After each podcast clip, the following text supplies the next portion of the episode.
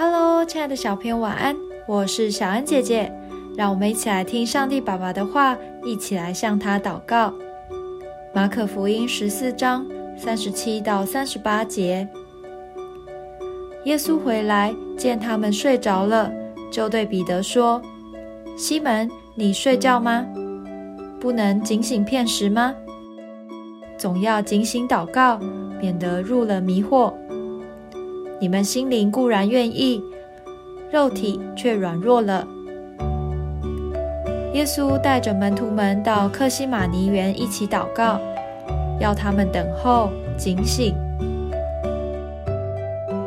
想不到门徒们却睡着了。今天这段经文就是耶稣叫醒他们后给他们的提醒：总要警醒祷告，免得入了迷惑。警醒就是留意、提防，不能松懈，不能因为今天玩的比较累，或是心情不好就不祷告。这时候的我们反而是最软弱的时候，更要透过祷告，求神加添我们所需的能力，能用精神最好的时间来向神祷告，更是再好不过的。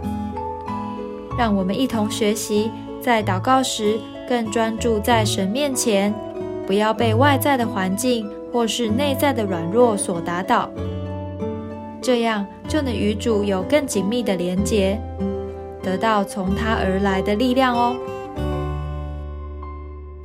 我们一起来祷告，亲爱的主耶稣，我要记住你的吩咐，总要警醒祷告，求主帮助我时时警醒。